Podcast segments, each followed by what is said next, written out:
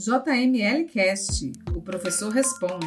Espaço reservado para a solução de dúvidas dos nossos ouvintes em matéria de licitações e contratos, com o professor Luiz Cláudio Chaves.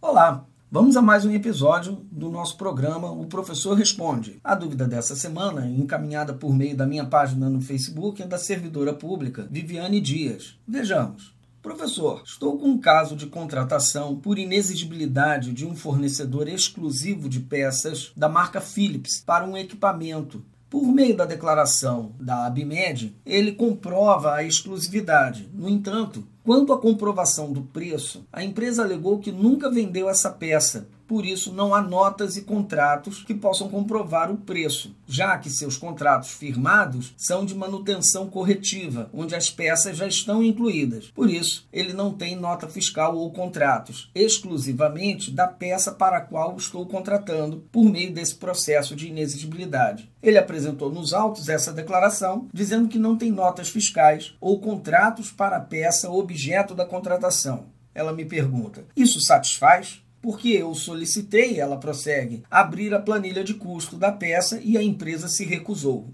Vamos lá, Viviane. A dúvida da servidora diz respeito especificamente à justificativa de preço nas contratações por inexigibilidade de licitação, o que é indispensável à regularidade do processo, nos exatos termos do artigo 26, parágrafo único da Lei Geral de Licitações. Sabemos bem que a ausência de competidores aptos a fornecerem o objeto pretendido pela administração impõe o reconhecimento da inviabilidade de realização da licitação. Daí a previsão do artigo 25, inciso 1 da Lei 8.666, que é a seguinte: é inexigível a licitação quando houver inviabilidade de competição. Em especial, aí vem o inciso primeiro, para a aquisição de materiais, equipamentos ou gêneros que só possam ser fornecidos por produtor, empresa ou representante comercial exclusivo, vedada a preferência de marca. E o artigo prossegue dando conta de como se dá a comprovação de exclusividade. A exclusividade pode ser observada sob duas espécies, a absoluta e a relativa. Essa classificação é importante uma vez que ela interfere na metodologia a ser utilizada para análise de mercado, que será distinta para um caso e para outro. Quando só há um fornecedor no país apto a entregar o objeto pretendido, disse que a exclusividade é absoluta, ou seja, de fato, não há outro que tenha o mesmo objeto em sua linha de fornecimento quando o fornecedor detém a exclusividade para a realização da venda. Mas existem outros que fornecem o mesmo objeto, mas por uma razão contratual somente aquele indivíduo é o que tem autorização para fornecê-lo, chamamos de exclusividade relativa. Para este segundo caso, o melhor exemplo é a representação comercial exclusiva em uma determinada base territorial. Seria a hipótese de uma editora, detentora dos direitos de distribuição e comercialização da sua linha editorial, poder atribuir exclusividade a um distribuidor em cada estado e no Distrito Federal, em que, pese haver pluralidade de fornecedores, o comprador somente poderia adquirir o livro do representante exclusivo no seu estado. A justificativa de preço que a Viviane precisa montar no processo para a compra da peça para reposição no equipamento vem prevista no parágrafo único do artigo 26 da Lei 8.666, que diz o seguinte: o processo de dispensa, de inexigibilidade ou de retardamento previsto neste artigo será instruído no que couber com os seguintes elementos. Inciso 3. Justificativa do preço. Mas, como visto, a norma não orienta a metodologia por meio da qual deve-se dar a investigação de mercado para justificar preços na contratação de objetos fornecidos em caráter de exclusividade. Nem os mais recentes normativos, citamos a Instrução Normativa 05 de 2014 do Ministério do Planejamento, Desenvolvimento e Gestão e a Portaria do TCU número 128 também de 2014, em nenhum dos casos fazem menção, deixando margem para que o agente responsável defina a forma de atendimento do dever de justificar os preços. E isso, naturalmente, vem causando uma série de distorções e enganos, muitas vezes até inviabilizando tais contratações. Talvez, inclusive, esse seja o receio da nossa colega Viviane. Bem, em primeiro lugar, é bom estabelecer quais são os objetivos primários da justificativa de preço nas contratações por inexigibilidade de licitação. A justificativa de preços dessas contratações visa primordialmente verificar se o preço proposto pelo escolhido está de acordo com o mercado, isso é, se é compatível, aproximado com o preço praticado pelos seus pares. Mas não só isso. Ainda que o preço esteja de acordo com o que se considera curva normal de mercado, deve ser também alvo da avaliação se a despesa surge como razoável, ou seja, se ela será compensada pelos benefícios pretendidos com a contratação. Nesse aspecto, o Tribunal de Contas da União já firmou o entendimento.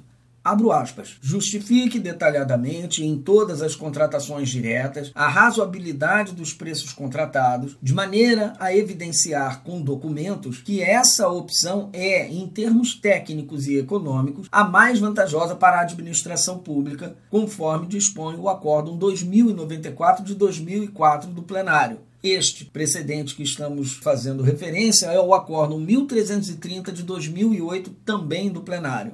Quanto ao método para se apurar a regularidade dos preços praticados pelo escolhido, o tribunal assim deixou consignado.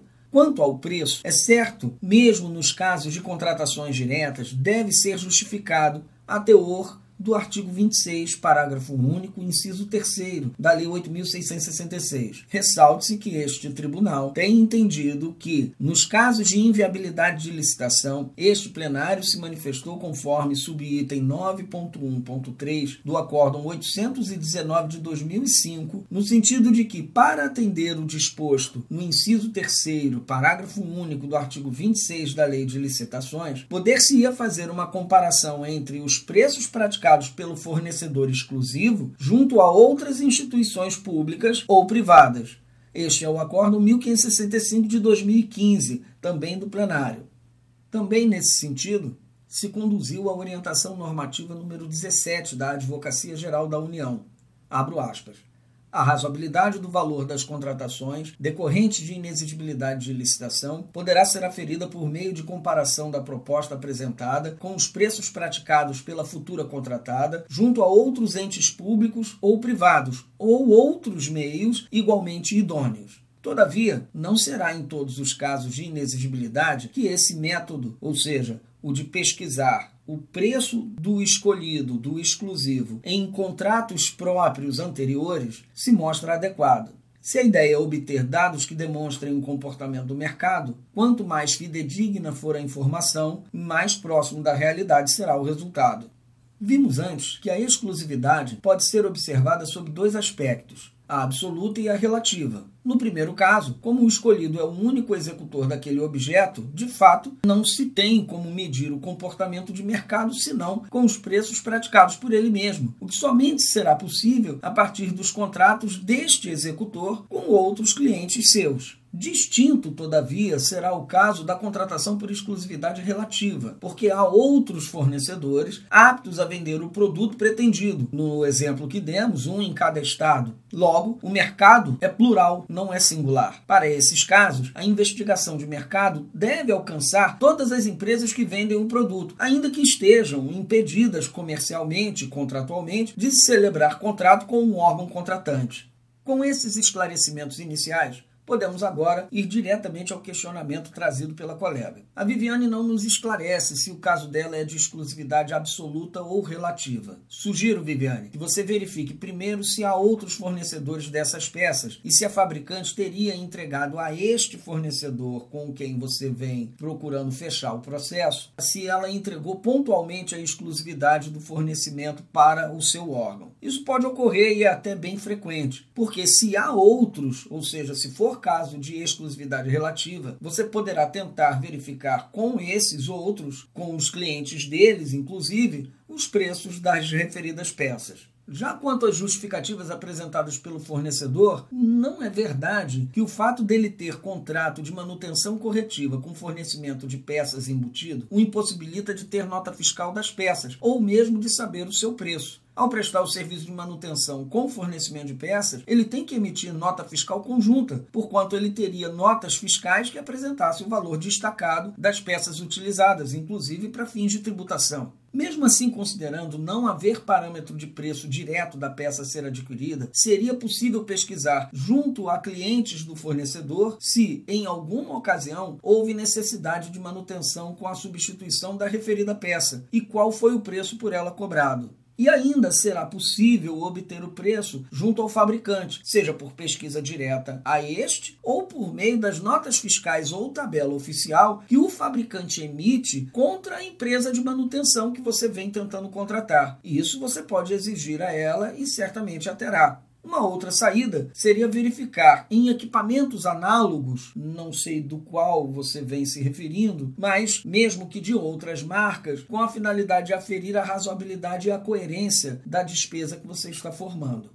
Bom, Viviane e amigos, eu espero que a orientação tenha sido útil. Continue mandando suas dúvidas para podcast.jmlgrupo.com.br. Você também pode mandar suas dúvidas diretamente para as minhas redes sociais. Você vai me encontrar no Instagram, no Facebook e no LinkedIn. Procure por Professor Luiz Cláudio Chaves. Meu cordial abraço e até o próximo episódio.